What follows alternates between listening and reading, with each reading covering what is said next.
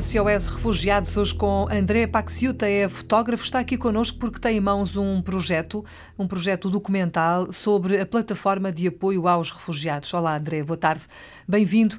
Quer contar-nos exatamente que projeto é este, o que é que tem em mãos? Então, eh, este projeto que, que, me caiu nas mãos é um projeto com a Plataforma de Apoio aos Refugiados. Uhum. É um projeto que, que nasceu uh, de uma vontade pessoal minha e, e depois de um encontro uh, engraçado com o Rui Marques, depois do bailado Nizarine, para o qual eu fiz o, o vídeo promocional. E... Belíssimo bailado, também assisti.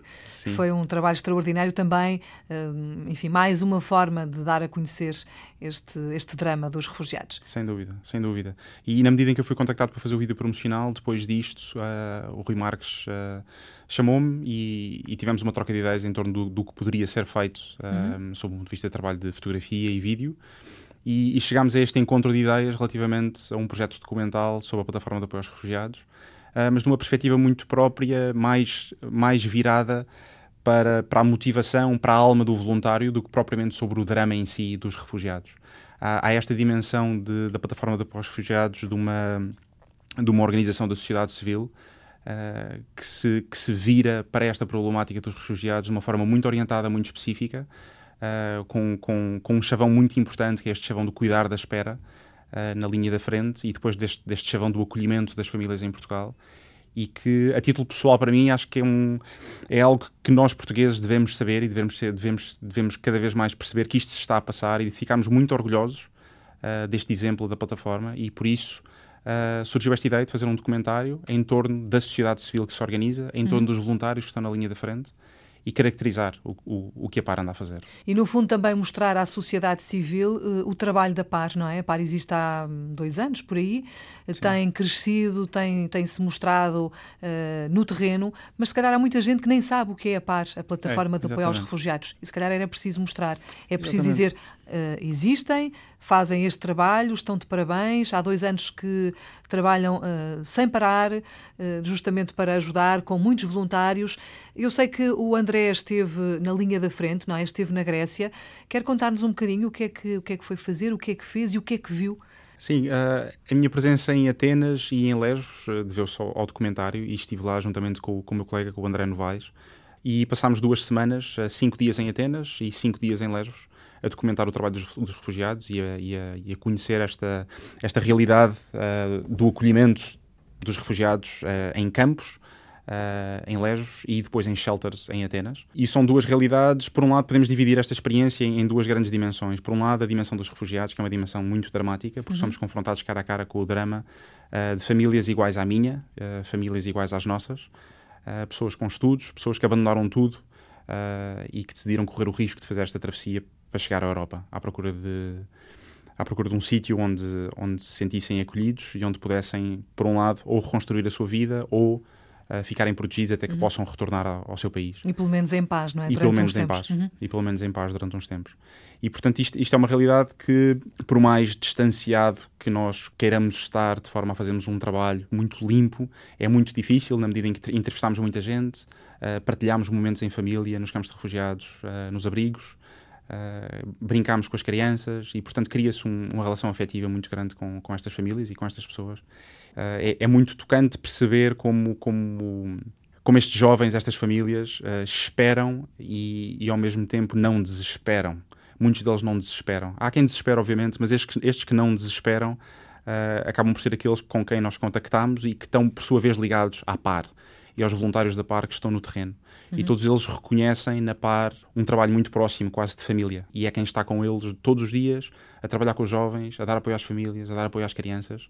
E, e onde este, este chavão da PAR, do cuidar da espera, ganha uh, a sua maior força, onde ele faz mais sentido. Uh, depois há uma dimensão, há outra dimensão, que é a dimensão dos voluntários, dos voluntários da PAR que lá estão, uh, com o qual nós também contactámos e vivemos e, e, e partilhamos do dia a dia, partilhámos uh, do trabalho deles na linha da frente, partilhámos dos risos, partilhámos das lágrimas e, e, também aí encontramos uma dimensão muito bonita de pessoas que optam por uh, dar um mês, dois meses, três meses, quatro meses da sua vida para encarar de frente este problema, esta, esta, esta temática dos refugiados. Uhum. Gente que podia estar sossegada em casa, e não é? que podia estar sossegada uh, em casa. No sofá, sentada a ver televisão com a família, mas que abdica de tudo isso para poder ajudar, não é? Para poder Exatamente. estar lá no terreno, porque sente que é lá que faz falta, não é? Exatamente. E são seres humanos muito bonitos, estes, estes que se chegam à frente, passando a expressão, uh, de partir para a Grécia uh, ou para qualquer canto refugiado no mundo. Na realidade, há muitos campos, há, há, muitas realidades que precisam de uma ajuda. Essa realidade que encontrou era muito, foi muito diferente daquela que tinha imaginado ou não? Ou seja, uh, quando nós estamos cá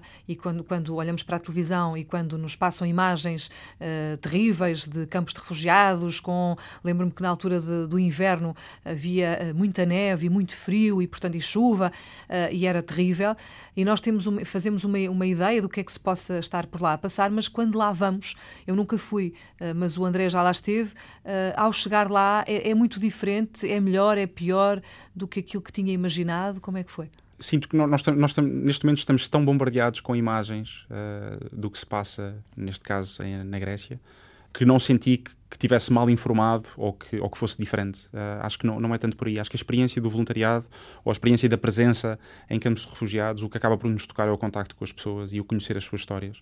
Uh, porque aí a problemática torna-se palpável e, e, nós vemos no espelho aquilo que poderia ser eu. Claro. E que poderia ser a Filomena e que poderia ser qualquer um ou qualquer uma pessoa da nossa família. Claro que sim. É, é quando deixamos de, de, olhar para os refugiados como, como uma massa um, indiferenciada e quando lhes damos um nome, um rosto, uma Exatamente. voz, quando conhecemos as histórias deles, não é?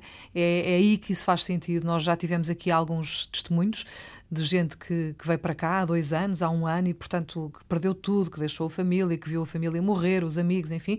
Uh, e é nessas alturas que nós dizemos calma, isto não são números, são pessoas, porque dizer que afundou mais um barco, tinha 300 pessoas e nós ouvimos aquilo e aquilo fica ali na nossa, no nosso ouvido, na nossa cabeça e depois passamos à frente, não é?